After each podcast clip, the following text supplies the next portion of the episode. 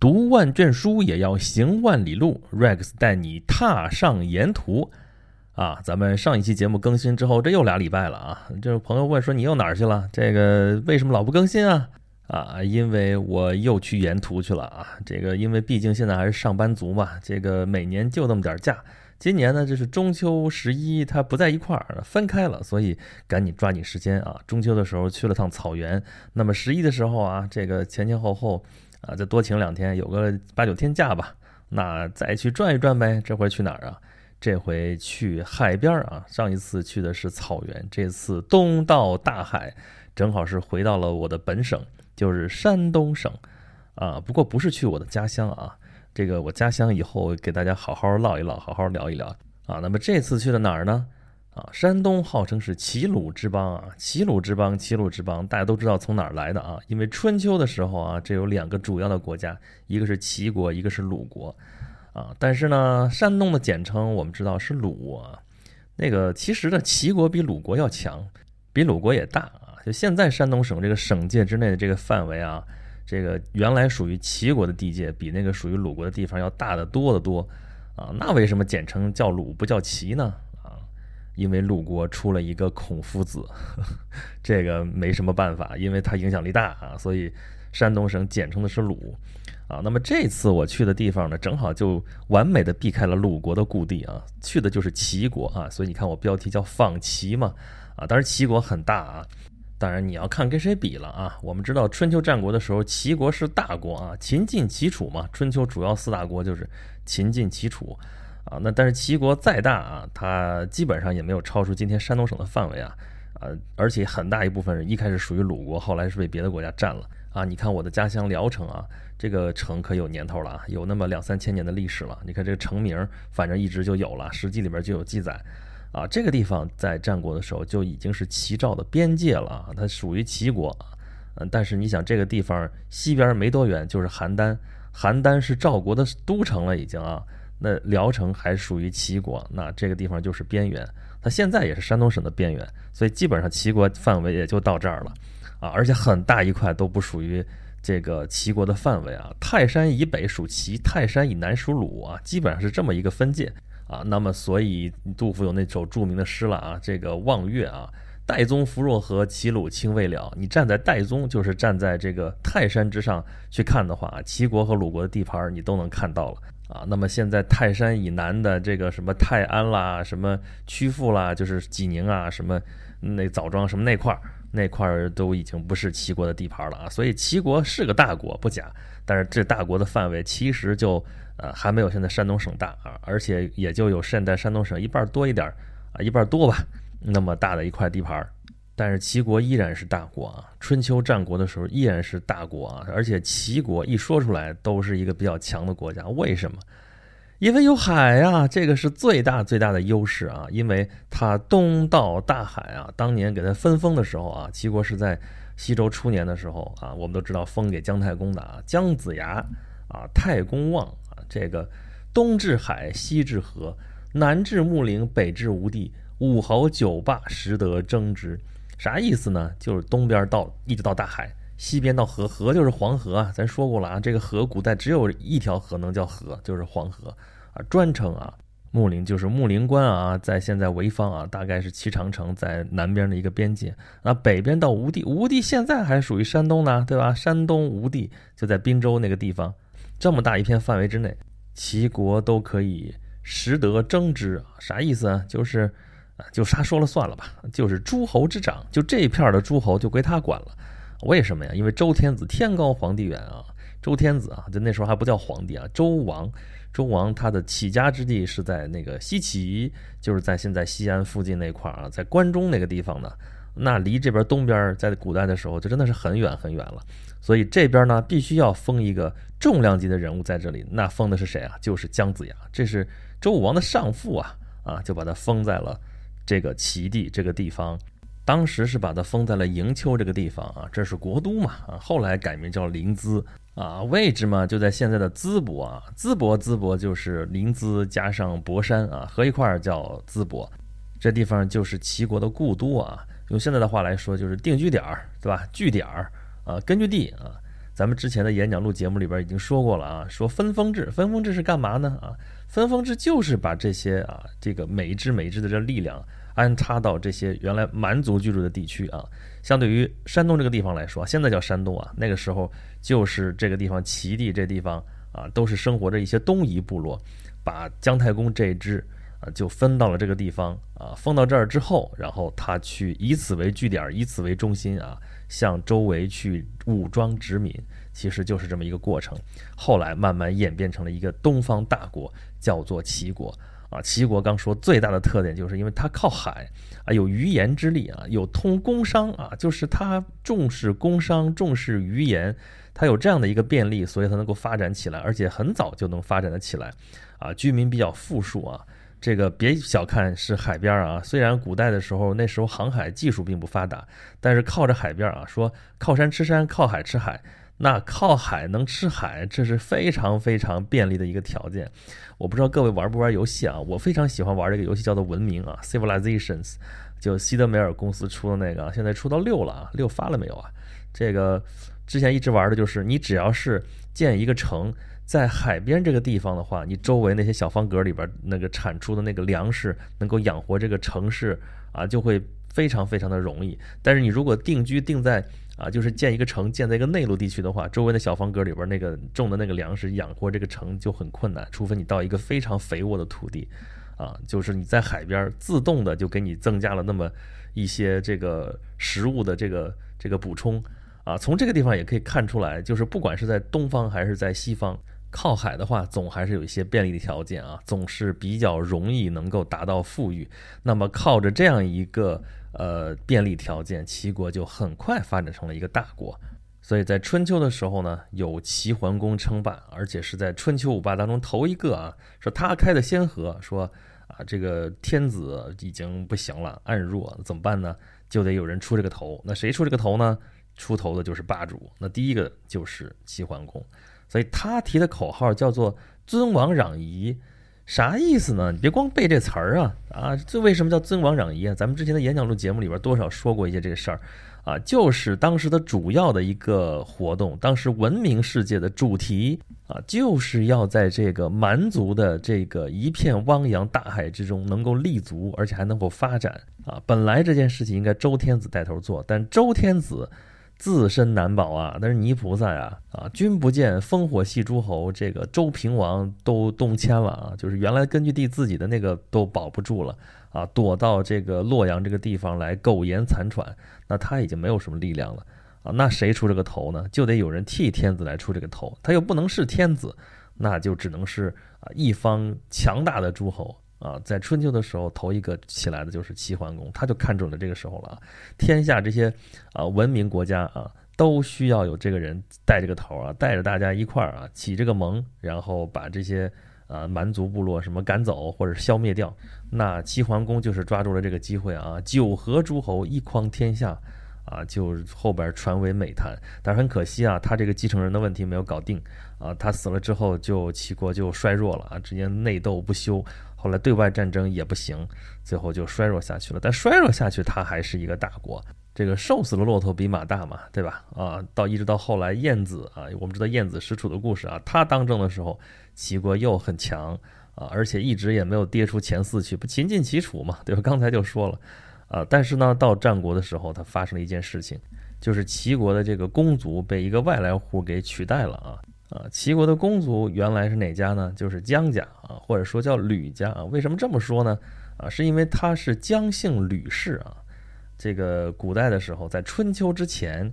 称男子的时候一般称氏，称女子的时候一般称姓啊，姓氏姓氏那时候是分着的啊，所以从齐国嫁出去的姑娘一般都叫什么姜什么姜啊，这个文姜啊、唐姜啊、这个桓姜、庄姜，这这都这么叫啊，包括到后来孟姜啊，孟姜女啊，她可不是姓孟啊，那个孟是个排行，她其实姓姜啊，这个孟姜女、孟姜女都不知道她叫什么名字啊，但就是这么称呼啊，那称男子的时候可是要称氏啊。就是齐国的这个国君，他是吕氏，但是呢，通常也不会把这个氏和这个名连在一块儿说。所以说，我们现在说是姜尚或者吕尚，那都是后来的说法。那个时候就叫太公望，啊，姜齐国的太公望，姜太公啊，好吧，这都分不清了，傻傻分不清楚。但是说到这个具体人名的时候，比如说刚才说到齐桓公，他叫什么呢？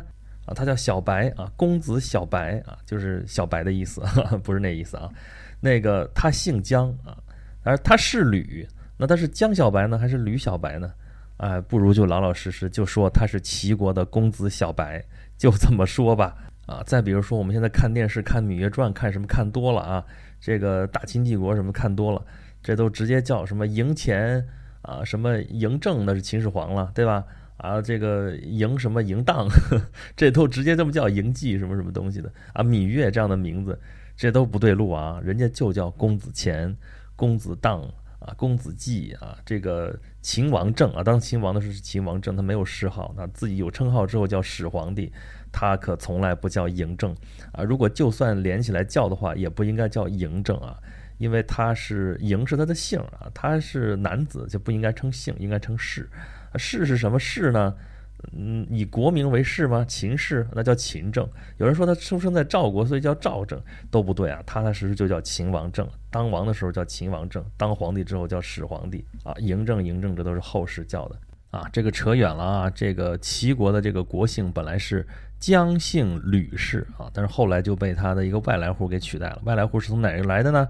从陈国来的啊。陈国的公子完为了避国内的战乱啊，跑到了这个齐国，被收留了。收留了之后，就在这儿当了个官，然后世世代代就在这儿扎下来了啊。陈国，陈国的公子完呢，那他姓什么呢？陈国姓归姓，一个女字边儿，一个为啊，为什么的为啊，就为。啊，这个字儿现在还在用啊，像归水河什么这种地名里边还会有啊。但是你看他做姓的时候也是女字旁啊。这个姓啊，因为刚说了啊，这是母系社会的一个遗存，所以这些姓，什么姜姓啊都有女字旁，对吧？这个姬姓也有女字旁。那刚才嬴姓底下王口月女凡也是女字旁，这个归姓也是女字旁，他是舜的后代啊。陈胡公满他们是归姓，然后呢？陈国的公子嘛，那这个以国名为氏啊，这是陈氏，然后他封在了田这个地方，所以也是田氏。我们现在还会说啊，陈田一家，陈田一家啊，陈氏就是田氏，田氏就是陈氏，这是一回事儿。那么田氏。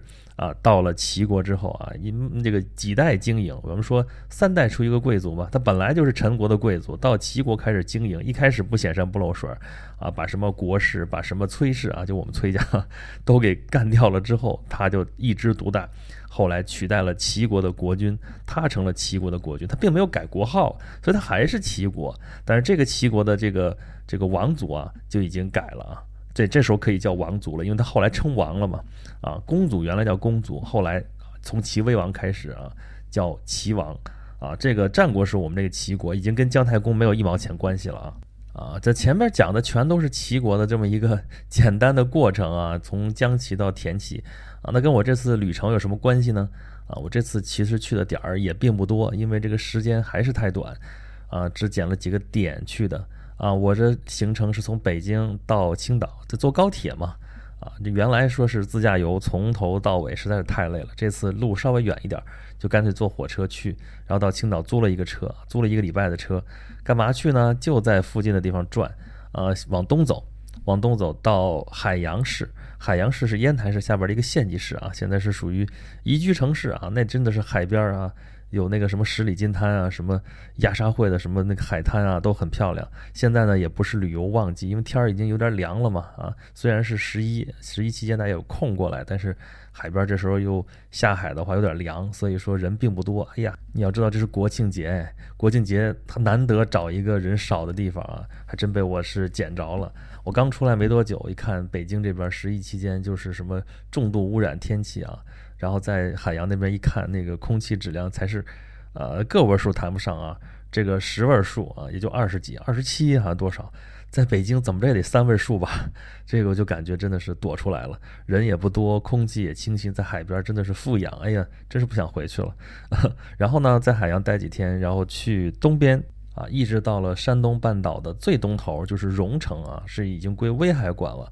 荣城市的城山头，这是中国大陆。整个这个海岸线上啊，向东伸出的最东头的一个角，就这个城山头这个地方，专门到那个地方去啊，呃，然后从那儿回来，又到了青岛，在青岛又转几天回来，啊，整个其实就主要这几个点，所以这次的沿途呢，啊，重点也就讲这三个点的故事。那第一个点就是在海洋附近这个地方，倒不是想讲海洋啊，海洋这个地方你一看这个名字就知道了，山南水北为洋，海洋海洋，那就是在海的北边嘛，山南水北嘛，水北为洋，海洋那就说明它是在水的北面，就是在大陆这个海岸线的南面，它面临的是黄海。啊，所以它在整个山东半岛就在半岛伸出去的那个部分的靠南面的那个地方，呃，这个地方补充一句啊，就是山东省这个轮廓非常有意思啊。想要知道山东地理太简单了，你只要伸出你的手就可以了，呃，一定要伸出右手，伸出右手握拳，然后竖个大拇指，这都会吧？啊，把那个大拇指向右稍稍一偏，偏个四十五度啊，偏个六十度吧。把相当于就半横过来的这种状态，就是山东省的整个轮廓，非常非常的像。你就看伸出去的这个大拇指，就相当于山东半岛伸出去的最前头啊。山东半岛是一个大的一个概念啊，它最呃前边的那部分，那个精华的部分叫做胶东半岛啊。胶东半岛差不多就是这个大拇指，然后呢？这个大拇指和这个食指之间这个空隙啊，这就是渤海湾的一部分，对吧？然后在这个四个手指头这个这个这个位置啊，这个角上，哎，就是我的家乡聊城，在这个地方鲁西北嘛，这个地方，嗯，再向南这块儿啊，跟这个手跟那个腕部连在一起这地方，就是刚才说的鲁国差不多那个地界，哎，所以整个就是一个山东省，你就想要知道它的轮廓，就看这个。这个高竖的这个大拇指就好了。那么刚才说海洋在什么位置？大概就在这个大拇指的背侧啊，就相当于是在下面了啊，这个位置。那青岛就在海洋的向西大概一百公里的这个样子的一个地方啊。这个青岛这个咱们留到后面来讲，因为是回来的时候在这边多待了多待了一段时间啊。这个倒是从青岛去这个海洋的路上，有一个地方倒是有故事值得讲一讲啊，就是从青岛到海洋中间会路过即墨市啊。即墨，即墨不是我寂寞啊，即将的即，墨水的墨，这个名字也很古老了啊。这个古城也是两三千年的历史了啊。这个齐国的大城啊，首推肯定是都城临淄，第二大城就是即墨啊。当然，这个即墨故城并不在现在这个即墨市的范围之内啊，在它旁边的相邻的那个平度市，这两个市现在都归青岛管。啊，很有意思的是，原来青岛其实属于即墨的一部分，但是青岛后来被划出去了。划出去之后，结果反过来现在青岛在管即墨。啊，即墨的古城在平度，但是离那个即墨也并不远。这个地方曾经发生过一件非常著名的事件啊，就是田单的火牛阵啊，就发生在即墨古城啊。话说当年名将乐毅啊。带领着燕国为首的五国联军啊，就把齐国几乎就给灭掉了啊，而是攻下了齐国的七十多座城，最后就只剩下了两座城啊，一座是莒城啊，就叫现在后来叫莒县嘛，草字头一个吕那个字儿啊，莒城，另外一个就是即墨啊。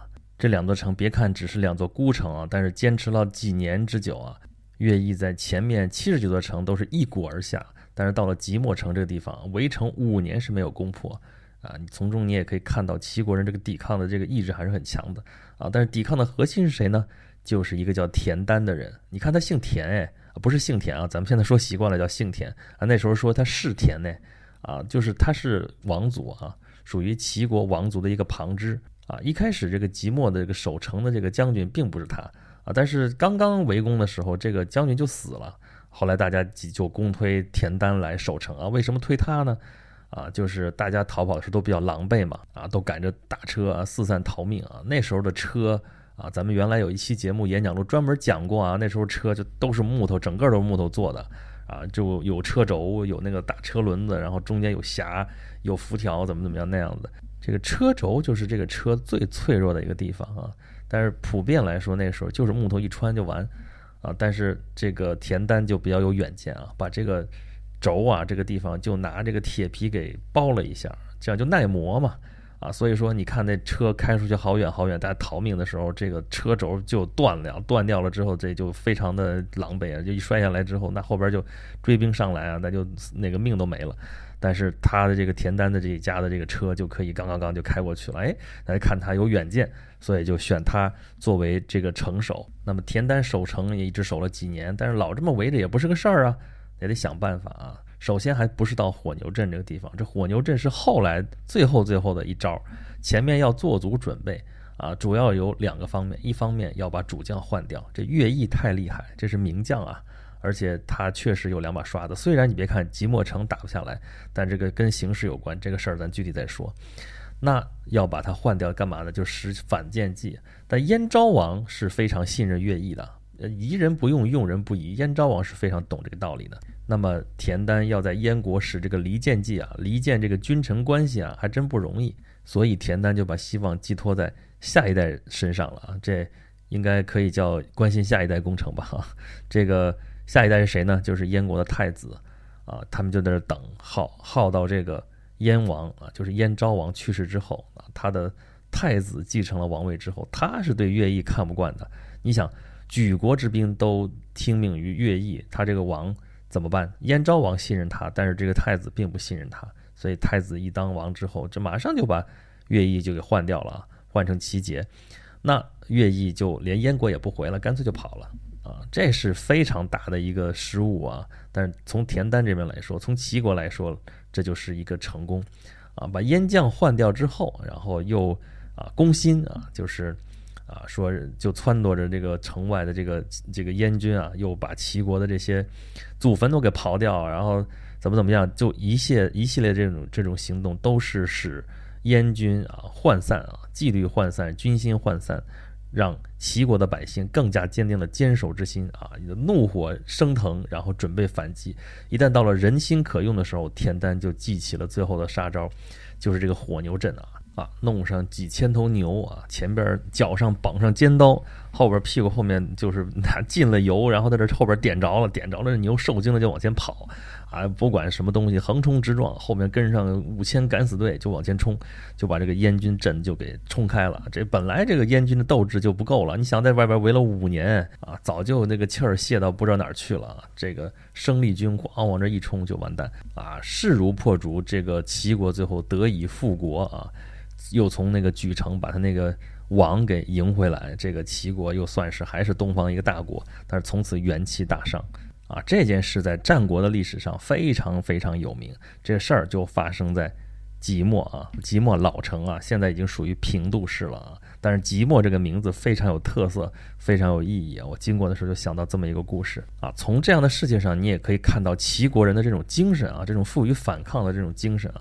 虽然其实一开始他们是超级大国啊，齐国一开始真的是东方的超级大国啊，西方的超级大国是秦国，在那个时候，东方的超级大国就是齐国，他们两个曾经同时称过帝啊，就是之前那个时候还没有皇帝这个词儿，这个皇帝这个词儿是秦始皇发明的，但是称帝这件事儿可不是秦始皇头一个干的啊，在战国的时候就有。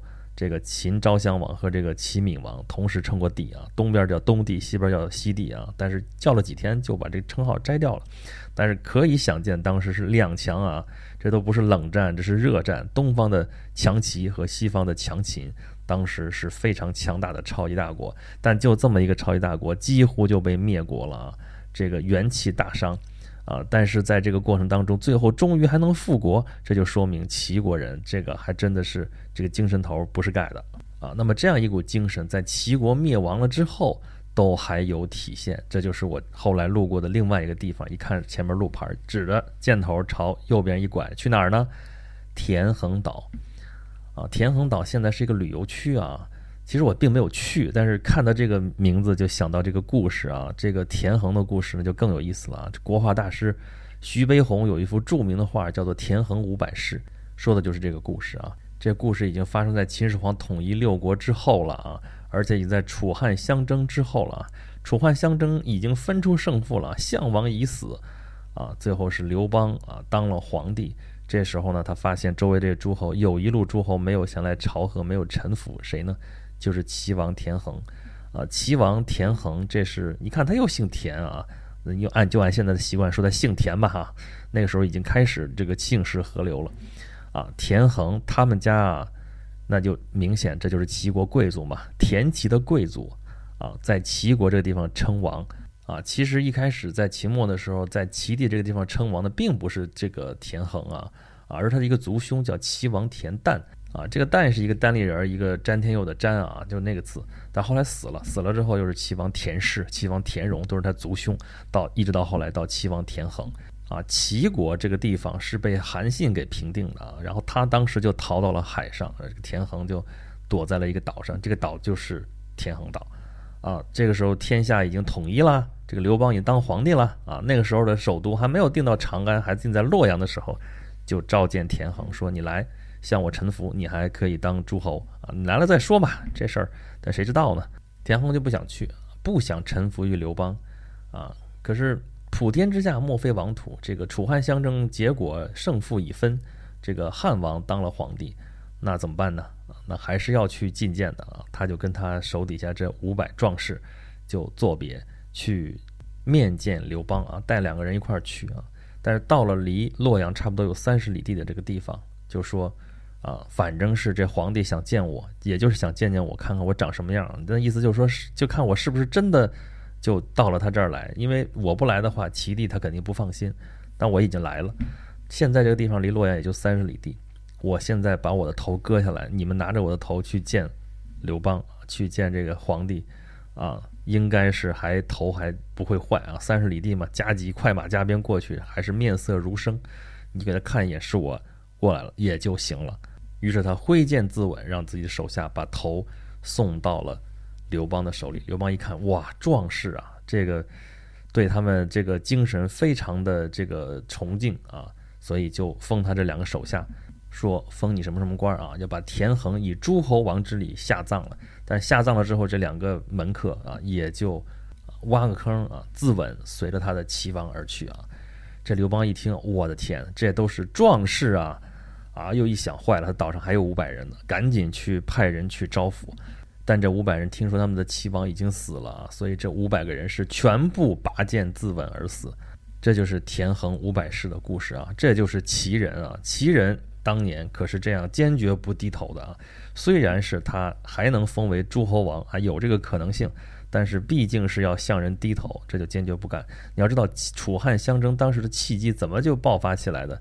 这个汉王是怎么就能够明修栈道、暗度陈仓？怎么能有这样的机会？就是因为齐王这边先造反了啊！因为项羽分封的这十八路诸侯，这就非常的不公平啊！尤其尤其就是齐国这地方分封的特别特别不合理。那首先就是齐国这地方先造反啊！项羽是派大军去平定齐地，这才给了刘邦以可乘之机，这楚汉相争才能真打得起来。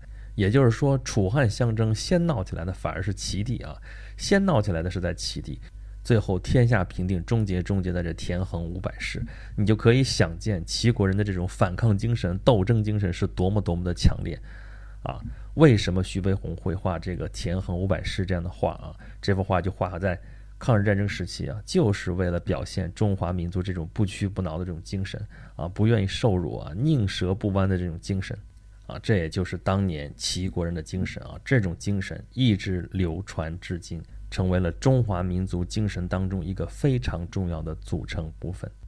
茫茫大海啊，大海是一望无际，横无际涯啊。对于这个齐国人的性格的塑造，肯定是有非常大的影响力啊。这个影响力到底有多大呢？啊，咱们这期就先讲到这儿啊。等到咱们下期的时候，咱们再细细再讨论一下这个问题啊。如果大家觉得听这个沿途演讲录的节目还不过瘾的话啊，欢迎收听我的收费节目《和莎士比亚的三百六十五天：莎翁和他的故事》啊，在哪里听呢？欢迎大家关注我的微信公众号“轩辕十四工作室”，在下面的自定义菜单可以找到地址。咱们这期沿途就讲到这里，下一期咱们给大家接着讲讲齐国人。